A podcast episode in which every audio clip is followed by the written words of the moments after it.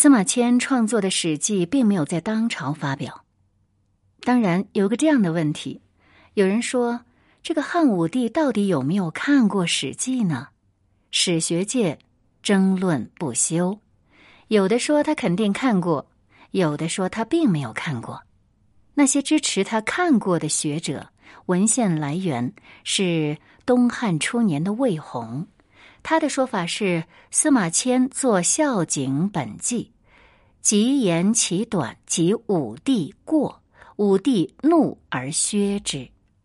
说他看过，只是删减了一部分，但是仍然流传下来了。这就说明汉武帝呢，作为一代帝王，他很是大度。当然，支持没有看过的学者也有很多，因为可以说每个朝代一建立就会修史，都会修前朝的史。有时候肯定要证明一下前朝是作恶多端、咎由自取，那么修当朝的史，肯定要证明自己是天命所归的。那么《史记》当中损刘邦、赞项羽。并且对于汉武帝呢，也提出了很多的批评，说他穷兵黩武、痴迷求仙等等。如果这个汉武帝真的看过，可能他的脑袋有坑啊，他肯定要全都削了呀。而且很奇怪的一点，作为大汉王朝的第二任皇帝，汉惠帝竟然没有入选本纪，而让吕后入选了。这一点如果让汉武帝看到，那肯定会觉得这是家丑啊！自己家里的事儿，一个女人呢，竟然入了祖庙，而自己爷爷辈儿的竟然没有入，这个汉武帝肯定不可能袖手旁观。这得多大的心呐！大到能够容忍这种情况。汉武帝连司马迁为李陵说一句公道的话都不能忍，他能够忍这些吗？这不是？明摆着，司马迁就是在他头上拉屎吗。所以很多学者都认为，司马迁肯定是把《史记》藏起来了，压根儿就没有给汉武帝看。当然，对于这两种观点，笔者就认为汉武帝看过司马迁的《史记》，只是呢，他肯定没有看过完整版的《史记》。咱们来想一想。司马迁从二十三岁担任郎中开始，就在汉武帝身边待着了。这一待呢，就是三十二年呢，而且又是进士人员。平时两个人接触的时间太多了，那汉武帝肯定会知道司马迁的日常爱好，还有他的写作风格。另外，他对于历史啊，对于朝政的看法，两个人的关系因为非常贴近，肯定也会知道。司马迁到底在写一部什么样的书？这是不可能不知道的。你看，我们之前不是说了，司马迁为了写《史记》，他简直是闭门不出了嘛？然后所有的人都不见了。那你想想看，这汉武帝能不关心吗？他在家干啥呀？那么肯定很多人就会告诉他，他在家写一部这种什么样什么样的鸿篇大著呢？甚至啊。他们两个人还会讨论过，比如三皇五帝的一些神鬼传说，春秋战国诸侯国的一些得失，因为两个人的文学交流应该是很多的，所以呢，司马迁一定是给汉武帝接二连三的看过《史记》的一些关于过去的章节。那么汉武帝有时候呢，也会给司马迁的章节做一点批注，哎，这里写的好。那里啊，哎呦，这样写不行。但是呢，最重要的关于高祖本纪和孝武本纪，那么我们认为，一个是创作后期才完成的，另一个呢是司马迁有意识的保留着，或者是藏起来不给汉武帝看，或者呢干脆写两篇假的赞颂的本纪给汉武帝看，用来蒙混过关。我们后世人对于刘邦是一个流氓这样一个印象呢，是来源于《史记》的。所以这样一份描写，如果被汉武帝看到了，书烧了都是小事儿。司马迁的人头还在不在？那是可以想象的。那无论汉武帝有没有看过，他又看过多少？当《史记》完结的最后一笔的时候，其实司马迁已经死了，因为他被摧残的千疮百孔的灵魂已经死了。我相信他肉体消亡的时候，肯定是孤独的死去的，因为历史连他的去世的日期都没有一个准确时间。你看，他有妻子，有儿子，有女儿，还有那么多官二代、富二代的朋友。可是最后，连他死的时候，他这些最亲近的人都没有记录下来。但是，上天如果让一个传奇流传人间，那应该是有上天的手段的。因为司马迁的女儿嫁给了杨敞。杨敞在汉昭帝刘弗陵时期呢，做过宰相。杨敞和司马迁的女儿生了两个儿子，大儿子叫杨忠，小儿子叫杨运。杨运呢，自幼聪颖好学，他的母亲就把自己珍藏并深爱的《史记》拿出来给他看。杨韵第一次读这本书，就被书中的内容完全吸引住了，可以说是爱不释手。非常用心的把它读完了。等杨韵成年以后，又把《史记》读了好几遍，每读一遍总是热泪盈眶、扼腕叹息。到汉宣帝的时候，杨运被封为平通侯。这个时候，他看到当时朝政还算清明，一想到他的外祖父司马迁这部巨著，于是应该重见天日了。于是他就上书汉宣帝，把《史记》献了出来。从此，天下人得以共读这部伟大的史学著作。后世把司马迁奉为中国史学第一人，恐怕没有人会提出异议的。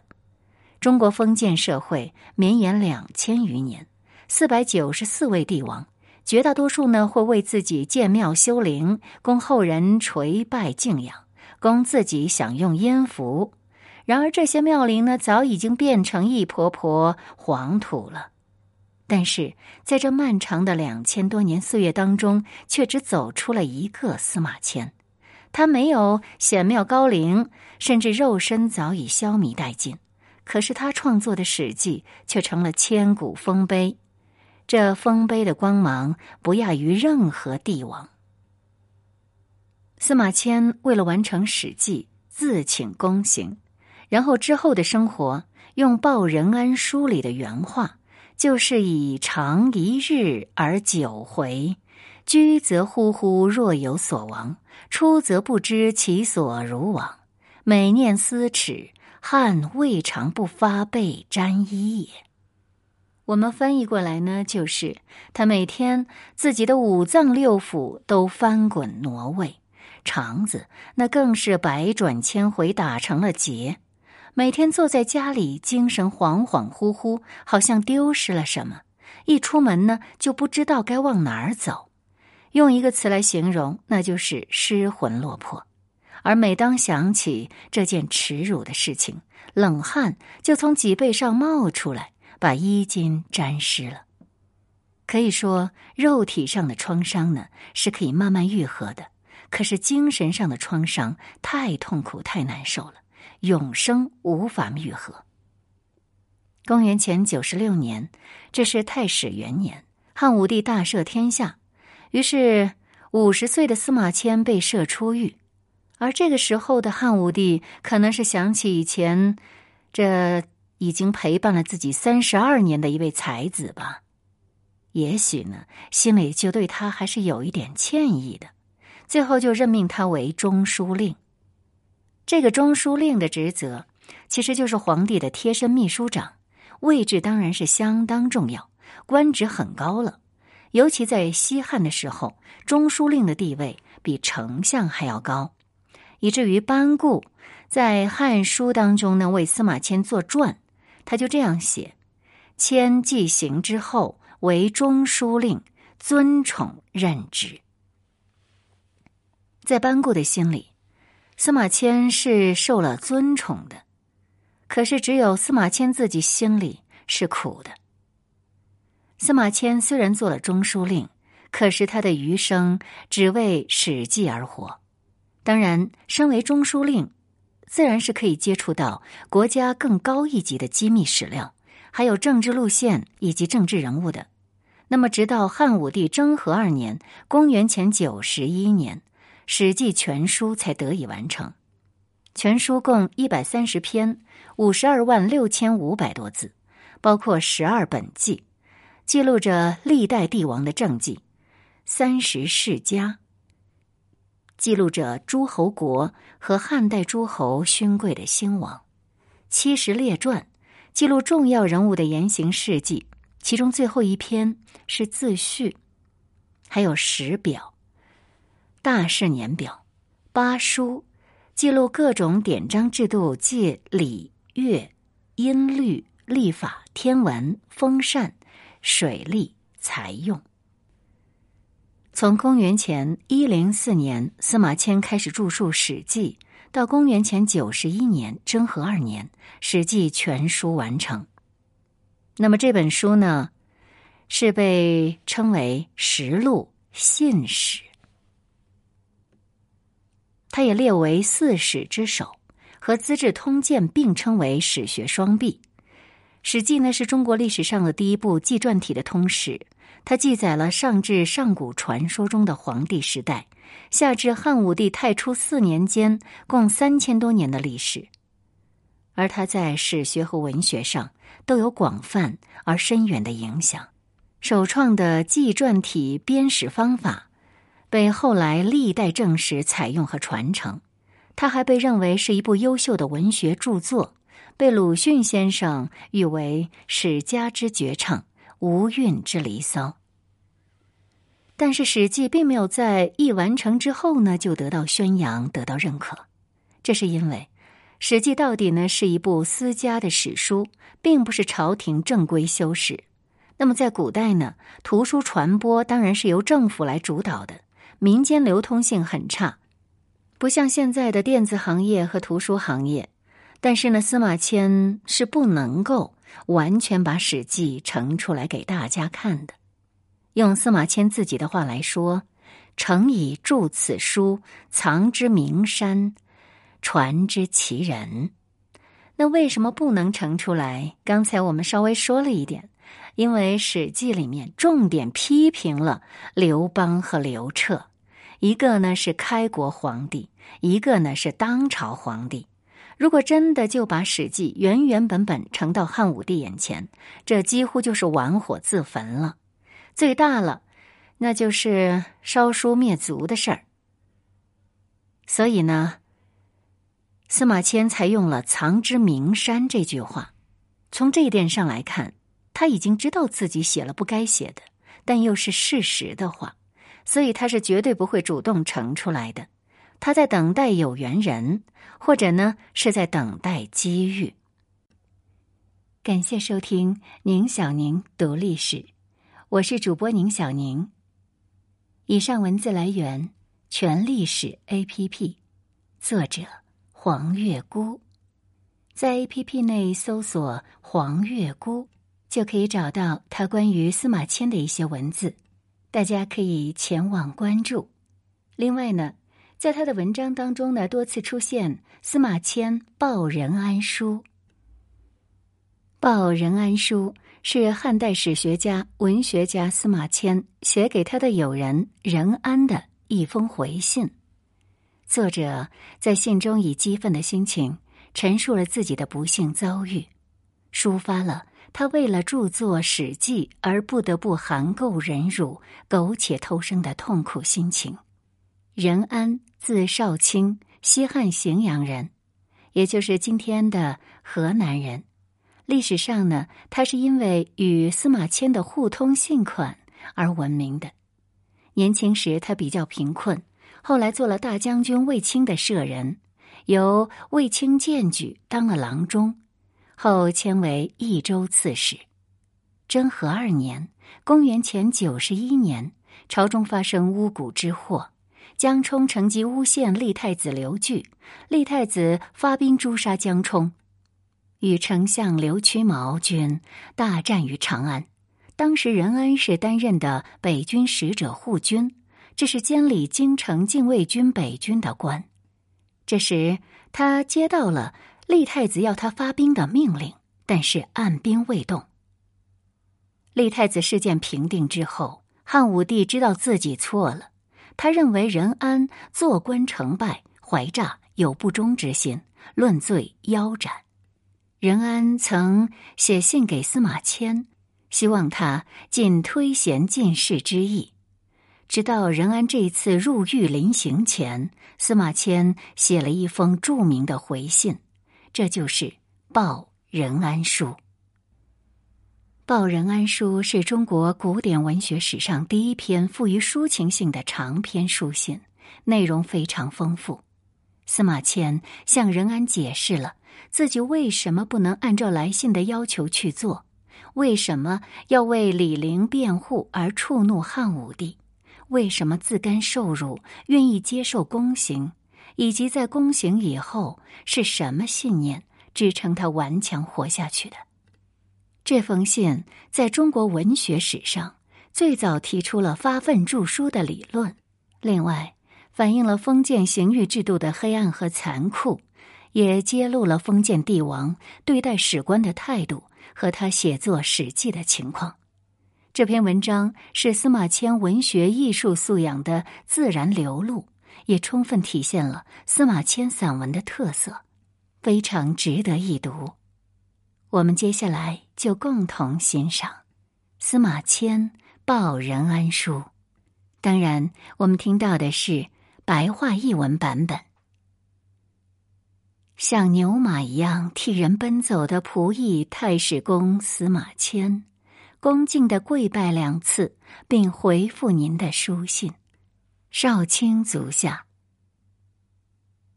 前不久，承蒙您给我写信，用谨慎的待人接物教导我，以推举贤能、引荐人才为己任，情谊态度十分恳切诚挚，好像抱怨我没有遵从您的教诲，而是追随了世俗之人的意见。我是不敢这样做的。我虽然平庸无能，但也曾听到过德高才俊的前辈遗留下来的风尚。只是我自认为身体已遭受摧残，又处于污浊的环境之中，没有行动便受到指责，想对事情有所增益，结果反而自己遭到损害。因此，我独自忧闷而不能向人诉说。俗话说：“为谁去做，叫谁来听呢？”钟子期死了，伯牙便一辈子不再弹琴，这是为什么？贤士乐于被了解自己的人所用，女子为喜爱自己的人而打扮，而像我这样的人，身躯已经亏残。虽然才能像随侯珠、和氏璧那样稀有，品行像许由伯夷那样高尚，终究不能用这些来引以为荣，而恰好会引人耻笑而自取其辱。来信本应及时答复，刚巧我是从皇上东巡回来，后又为繁琐之事所逼迫，同您见面的日子很少。我又匆匆忙忙的，没有些微空闲来详尽的表达心意。现在您蒙受意想不到的罪祸，再过一月，临近十二月，我是从皇上到雍县去的日期也迫近了，恐怕突然之间您就会有不幸之事发生，因而让我终生不能向您抒发胸中的愤懑。那么与世长辞的灵魂会留下永远无穷的遗愿。请让我向您略约陈述浅陋的意见。隔了很长的日子没有复信给您，希望您不要责怪。我听到过这样的说法：一个人如何修身，是判断他智慧的凭证。一个人是否乐善好施，是评判他仁义的起点；一个人如何取舍，是体会他道义的标志；一个人如何面对耻辱，是断定他是否勇敢的准则；一个人建立了怎样的名声，是他品行的终极目标。治世有这五种品德，然后就可以立足于社会，排在君子的行列中了。所以，祸患没有比贪利更悲惨的了，悲哀没有比心灵受创更痛苦的了，行为没有比侮辱祖先更丑恶的了，耻辱没有比遭受宫刑更重大的了。受过宫刑的人，社会地位是没法比类的。这并非当今之事如此，还可以追溯到很远的时候。从前，卫灵公与宦官雍渠同坐一辆车子，孔子感到羞耻，便离开魏国到陈国去。商鞅靠了宠臣景监的推荐，而被秦孝公召见。贤士赵良为此寒心。太监赵童子陪坐在汉文帝的车上，袁思为之脸色大变。自古以来，人们对宦官都是鄙视的。一个才能平常的人，一旦事情关系到宦官，没有不感到屈辱的。更何况一个慷慨刚强的志士呢？如今朝廷虽然缺乏人才。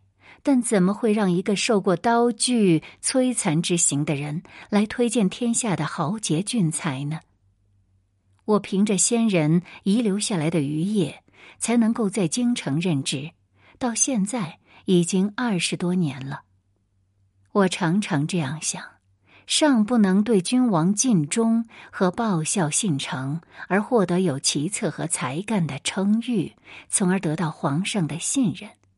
其次，又不能够给皇上拾取遗漏、补正缺失、招纳贤才、推举能人、发现山野隐居的贤士。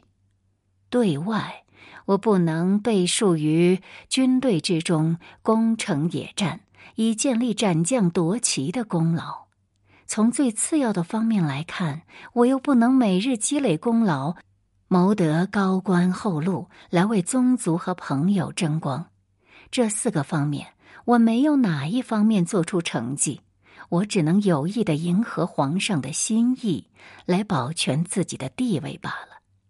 我没有些微的建树，也可以从这些方面看出来。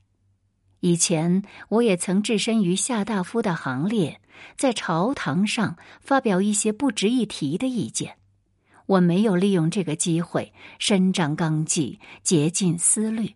到现在，身体残废而成为打扫污秽的奴隶，处在卑贱者中间，还想昂首扬眉、评论是非，不也是轻视朝廷、羞辱了当世的君子们吗？唉，像我这样的人，还能说什么呢？还能说什么呢？以上文字是司马迁。